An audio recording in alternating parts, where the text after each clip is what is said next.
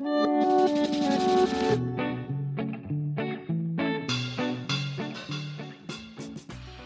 est l'intérêt dans la vie d'avoir un réseau? Eh ben, dans la vraie vie, avoir un réseau, ça sert à quoi? Ça sert à communiquer, échanger, partager, interagir ensemble. Et bien sûr, LinkedIn, c'est exactement la même chose.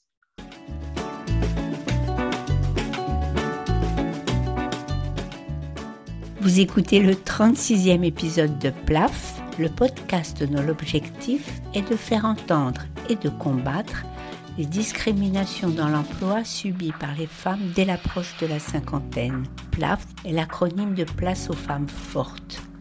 Je m'appelle Claire Fleury, je suis retraitée, passionnée par les mutations du monde du travail, mobilisée contre les inégalités en campagne pour contribuer à déconstruire les stéréotypes agistes et sexistes. dans le dernier épisode, on avait parlé de la reconversion professionnelle des femmes, avec un éclairage particulier pour les femmes en seconde partie ou dans le dernier tiers de leur vie professionnelle. Chloé Tenny nous avait présenté les résultats de l'enquête qu'elle avait supervisée à l'IFOP en collaboration avec Garance et moi, et ces résultats étaient plutôt assez tristes. Pour les femmes expérimentées qui sont encore en emploi mais qui s'y ennuient, et pour les femmes qui, elles, ont perdu leur emploi, dans les deux cas, une reconversion est porteuse de bouleversements qui font peur à ce moment charnière de la vie d'où peut découler une tendance à s'isoler ou à se renfermer sur son cercle proche pour prendre le temps de se recentrer sur soi-même. Mais l'expérience prouve que c'est pas trop comme ça qu'on va y arriver. Dans l'épisode d'aujourd'hui, j'ai invité une personne, Violette Gelet, qui elle pense le contraire. Elle pense que c'est en sortant de chez soi, en se confrontant avec des personnes bienveillantes, en faisant de nouvelles rencontres, en s'engageant dans des collectifs, on parvient plus rapidement à reconstruire une identité sociale qui a pu être mise à mal. Le terme d'identité sociale, c'est Violette qui me l'a suggéré comme titre de cette série de novembre. Bon, ça me disait trop rien, donc j'ai pris la peine de regarder ce qu'il veut dire. Il s'agit d'une notion qui exprime la résultante des interactions complexes entre l'individu, les autres et la société. Ah ben c'est bien ça, l'identité sociale, dont on va commencer de parler avec cette conversation. Et d'une identité un peu spéciale qui est celle qu'on peut se construire sur le réseau LinkedIn. Violette a 57 ans et ça fait 8 ans qu'elle développe seule une activité de conseil en stratégie digitale. Elle accompagne des travailleurs indépendants et des PME pour leur donner une meilleure visibilité sur le web. Une bonne partie de son chiffre d'affaires consiste à animer des séances de formation sur LinkedIn qui sont destinées aux salariés de ses clients. Alors bonjour Violette. Alors on a fait connaissance toutes les deux car j'avais vu sur internet que tu organisais un webinaire dont le titre m'avait tapé dans l'œil. Alors ce titre c'était Tu as envie de progresser sur LinkedIn et tu as plus de 45 ans. Est-ce que tu peux nous dire pourquoi tu avais choisi cette cible et pourquoi tu avais pensé que pour les plus de 45 ans, il fallait prévoir des sessions spéciales? Alors, il y a cinq bonnes raisons à ça. La première, c'est que bah, ce sont des gens d'abord qui me ressemblent, puisque je suis une senior en activité professionnelle. Je ne recherche pas un emploi de salarié, mais je recherche des clients. Mais c'est presque la même chose. Donc, comme je vis cette situation, je la comprends. La deuxième, c'est que on n'est pas né avec le numérique. On n'est pas né avec les réseaux sociaux. C'est quelque chose qui ne nous habite pas naturellement. Du coup, comme on n'est pas super à l'aise avec le numérique, eh ben, on ne sait pas comment s'y prendre. Contrairement aux jeunes qui savent super bien manipuler euh, les ordinateurs, les téléphones. La troisième raison, c'est que on se met la pression dès qu'il faut utiliser le numérique parce qu'on a peur de se tromper et de pas y arriver. On a peur du jugement des autres, du regard de l'autre. Voilà. Ça, c'est assez connu. C'est ce qu'on appelle la confirmation du stéréotype. Alors, on pense que les autres pensent que les plus de 50 ans sont des incompétents en numérique, ce qui nous met de fait dans une situation inconfortable de doute, et alors on va tout faire pour se comporter de façon à pouvoir se conformer à ce stéréotype. La quatrième raison, c'est on n'aime pas se mettre en scène. C'est pas naturel chez nous. Alors que les jeunes, ils adorent, hein, ils se font des selfies, euh, et vas-y que je retourne à droite, à gauche. Nous, on n'est pas du tout dans cette, euh, dans ce, dans ce mood-là. Ça fait pas partie de notre ADN de nous mettre en scène. C'est pas un truc. Et puis on n'aime pas ça. C'est une question d'éducation. On n'est pas né avec ça. Et enfin, la cinquième, la cinquième raison, comme l'usage des réseaux sociaux est principalement réalisé sur les téléphones portables et que nous, bah, les téléphones portables, comme on n'est pas né avec dans la main, on sait tellement bien vivre sans, on va pas facilement les utiliser puisqu'on on pose très facilement notre téléphone portable. Donc là, tout ce que tu viens de nous dire, ça concerne euh, cette génération, enfin la génération, la, tienne, hommes et femmes confondus.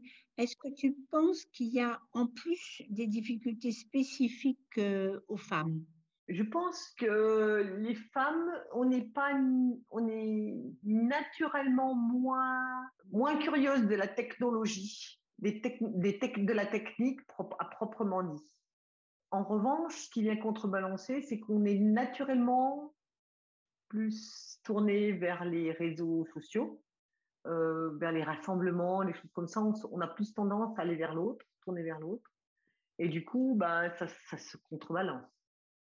Pour Violette, je te laisse la responsabilité du naturellement. Bon, dans les faits, il n'y a aucun doute, les caractéristiques que tu viens de décrire, des difficultés à bidouiller les machines, et une plus grande facilité à collaborer dans des groupes sont bien documentées dans les études sur les stéréotypes de genre.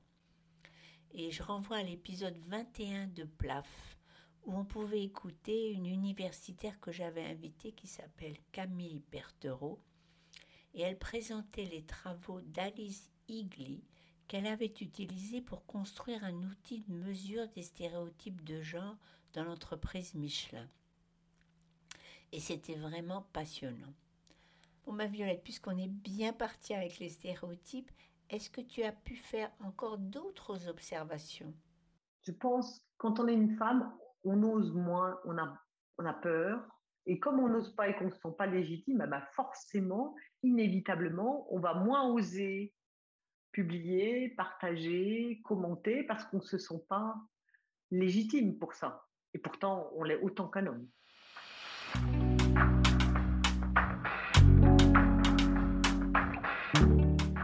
Est-ce que tu sais si statistiquement euh, les femmes sont moins présentes sur LinkedIn? Et puisqu'on est là-dessus, est-ce qu'on connaît qui sont les utilisateurs de LinkedIn? Si on devait dresser le profil type d'un utilisateur de LinkedIn, eh ben en fait, la première chose, c'est plutôt un homme. C'est le seul réseau social qui est plus masculin que féminin. 53%. 53% des utilisateurs de LinkedIn sont des hommes. Il a plutôt 44 ans. Un homme âgé de 44 ans, bon d'accord. J'ai pas pu m'empêcher de compléter avec d'autres chiffres qui m'ont stupéfait. Alors, inutile de dire que ça sera le chiffre plaf. Parmi 100 utilisateurs de LinkedIn, combien sont âgés de plus de 55 ans? Ben, La réponse est 2,4%, 1,6% pour les hommes, 0,9% pour les femmes. Bon, je répète. 1% des utilisateurs sont des femmes âgées de plus de 55 ans. Et pourtant, toi, Violette, tu es convaincue que justement, il y aurait beaucoup de raisons pour que les plus de 45 ans surmontent leurs appréhensions et se lancent sur ce réseau. Alors pourquoi tu dis ça? Et puis, une fois que tu nous l'auras dit, est-ce que tu peux nous dire comment on fait? Il y a plusieurs bonnes raisons à ça. La première, c'est que ben, j'ai envie de te retourner la question, quel est l'intérêt dans la vie d'avoir un réseau? Eh ben, dans la vraie vie, avoir un réseau, ça sert à quoi? Ça sert à communiquer, échanger, partager, interagir ensemble. Et bien sur LinkedIn, c'est exactement la même chose. Un réseau, c'est une communauté qui va nous permettre de nous sentir plus forts parce qu'on ne se sent pas seul. Euh, on va pouvoir partager de l'information, interagir autour de sujets qui sont communs ou des sujets qu'on n'a pas forcément en commun, mais du coup, on va pouvoir euh, s'inspirer de ce que propose notre réseau. C'est comme si tu me posais la question, est-ce qu'on a intérêt à vivre seul ou est-ce que plutôt c'est important d'avoir des, des, liens sociaux Lorsque j'accompagne des gens sur LinkedIn, ce que je leur explique, c'est un, il faut interagir avec son fil d'actualité. Interagir, c'est commenter, partager, liker, mais c'est surtout commenter. Hein. Et derrière, des commentaires se suivent des échanges, parfois et souvent en message privé, puis après, pourquoi pas par mail. Et, la deuxième façon, bah, c'est qu'à un moment donné, euh, on va aller nous-mêmes publier des informations parce qu'on a des choses à dire. Et nous-mêmes, on va publier, donc on va partager l'information. Et dans ce cas-là, on ne fait pas que la commenter, on est proactif, c'est nous qui donnons l'information. Violette, est-ce que tu as voulu dire qu'on profite à double titre de ces nouvelles relations? Euh, D'une part, on commence par euh, lire des opinions sur des sujets qui nous intéressent, et ça, ça a comme effet de sortir de sa bulle et puis de ses certitudes mais aussi ce que tu as dit, que c'est quand on se lance à interagir à soi-même de l'info, alors là, ça va marcher, ça va avoir de l'influence sur l'idée qu'on se fait de soi-même. Est-ce que c'est ça que tu as pu observer? C'est exactement ça. J'aime bien l'expression qui dit il faut donner pour recevoir. Donner de l'information aux autres, c'est dire, bah, bah, au fait, vous ne savez pas que, et puis peut-être euh, donc les tenir informés pour que ces gens-là s'enrichissent des informations qu'on va leur donner. Ça me semble essentiel quand on est spécialiste dans un secteur d'activité de donner de l'information quand on l'a et que les autres ne l'ont pas forcément. Mais tu vois, tout ce que tu dis, ça me semble particulièrement important pour les chercheurs d'emploi euh, dits expérimentés. En étant actifs sur euh, LinkedIn, c'est une manière de sortir de leur isolement, mais surtout de s'apercevoir qu'ils ne sont pas seuls à vivre ce qu'ils vivent. Euh, et puis de sortir de l'idée que si ça marche pas, ben, pour retrouver du travail, c'est que c'est eux qui sont responsables. Ben non, c'est pas eux. Le problème, c'est l'agisme.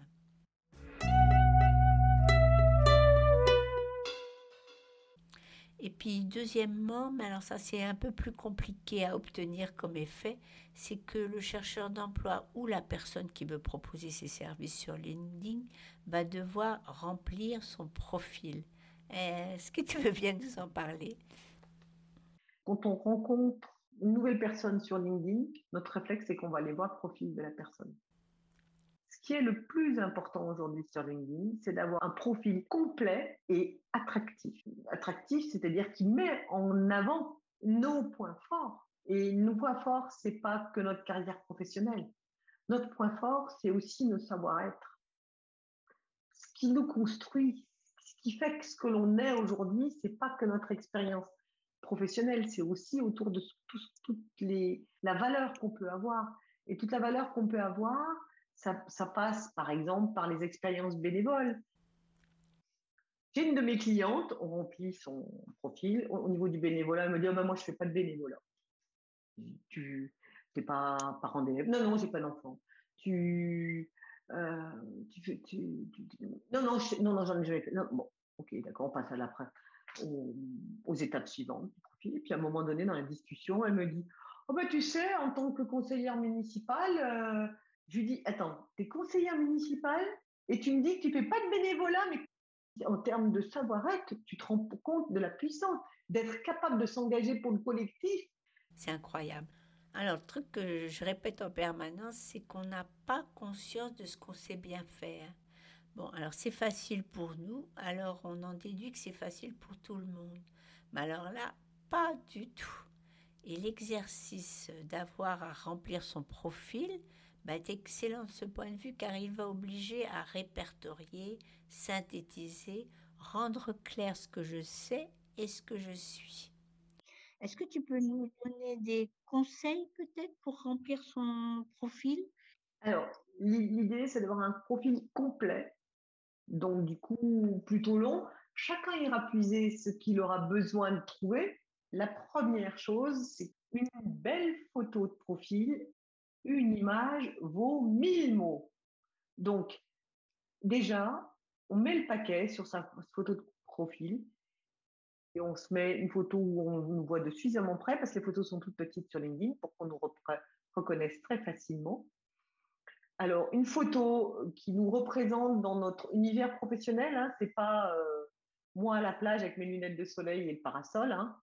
c'est moi dans mon univers professionnel tel que les gens me voient aujourd'hui. Donc, tu vois, Claire, par exemple, ton profil LinkedIn, ta photo de profil, je trouve qu'elle te. Je t'ai jamais vue pour de vrai, mais j'ai changé avec toi en visio. Je trouve qu'elle te ressemble très bien.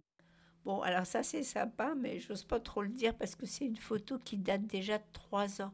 Bon, il y a des cas où manifestement c'est pas très utile de mettre son profil à jour. Après, au-delà de ça, il y a plein, plein, plein d'outils. Il y a euh, un, des rubriques qui sont très importantes. Le, poste Qu'est-ce que tu fais aujourd'hui? Qu'est-ce que tu fais comme, aujourd'hui? Le titre de ton, le titre, c'est pas ce qui est écrit sur ta fiche de paye. C'est ce que, comment est-ce que tu as envie de dire ce que tu fais? Comment tu exprimes toi en quelques mots ce que tu fais? Ensuite, il y a des, rubriques, il y a plein, plein, plein de rubriques. La rubrique info, expérience, formation, licence, certification, bénévolat, prix obtenu, compétences, recommandations, tout ça, il faut les remplir, les remplir, les remplir. Il faut tout remplir, tout, tout, remplir. Et oui, et à chaque fois, de remplir en osant, je dis bien osant, se mettre en valeur. Parce que notre, notre profil, il va nous vendre. Il va nous permettre de nous vendre. C'est ce qui va déclencher le fait qu'on va aller plus loin avec la personne. Mmh faut, faut que la personne qui lit se dise Ah, j'ai envie de la rencontrer. C'est sûrement pas un CV en tout cas. Est-ce que pour terminer, tu as un dernier message à nous faire passer? Je trouve important d'avoir le regard de quelqu'un d'autre qui nous aide à le faire. D'avoir le regard de quelqu'un d'autre, d'une femme qui vit la même chose, c'est à mon avis hyper efficace. Parce que tout seul, on n'a pas de recul sur ce que l'on est, ce que l'on sait faire.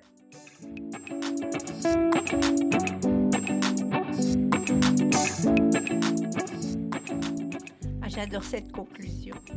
Donc Violette, tu nous incites à être actifs sur LinkedIn, qui est un réseau virtuel, et tu conclus qu'il ne faut pas rester tout le temps tout seul derrière son écran.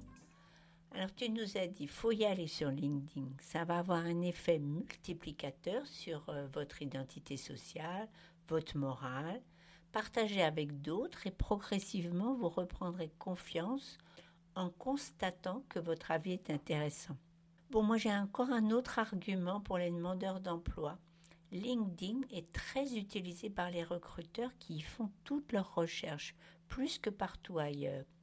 Donc si vous avez plus de 50 ans, et que vous vous plaignez que les employeurs n'arrivent pas à sortir de leur tête que les salariés les plus âgés sont dépassés par les évolutions numériques, eh bien, être présent et actif sur ce réseau sera une bonne manière de faire mentir ce préjugé. Donc ça y est, Violette a réussi à vous convaincre. Bon, elle n'a pas caché qu'il faut se coltiner de remplir le sacro-saint profil LinkedIn et que ça demande de gros efforts pour sortir une première version. Eh bien, je dirais presque tant mieux, parce que ce premier pas va vous en amener un autre, qui sera un passage obligé, faire voir cette première version à une autre personne. Alors là, c'est à vous de choisir. Une personne qui vous a connu autrefois et vous aurez retrouvé par LinkedIn, par exemple, un ami, une copine, un professionnel des bilans de compétences, un ancien collègue, des bénévoles d'accompagnement à l'emploi. Cette personne va vous faire un retour et vous renvoyer une autre image. Ah, t'aurais dit ça de moi? Ben, J'avais complètement oublié qu'on avait fait ça ensemble. Ben, tu sais, je connais un photographe qui fait de super belles photos. Tu te rappelles de M. Armand? Il t'aimait bien, tu te souviens? Finalement, je crois que Violette sera d'accord. Le principe, c'est que c'est le regard des autres qui consolide l'idée qu'on a de soi. Et LinkedIn est un moyen parmi d'autres. Bon, on essaiera d'en découvrir d'autres dans les épisodes à venir.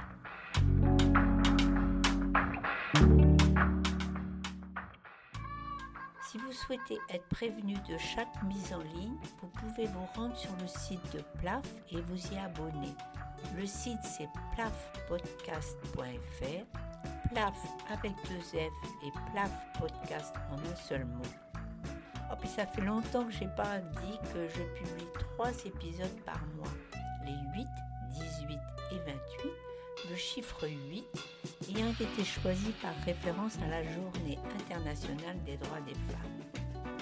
Pour ce coup-ci, j'en ai fini avec les annonces et je vous dis que je serai vraiment très contente de vous retrouver le 18 novembre.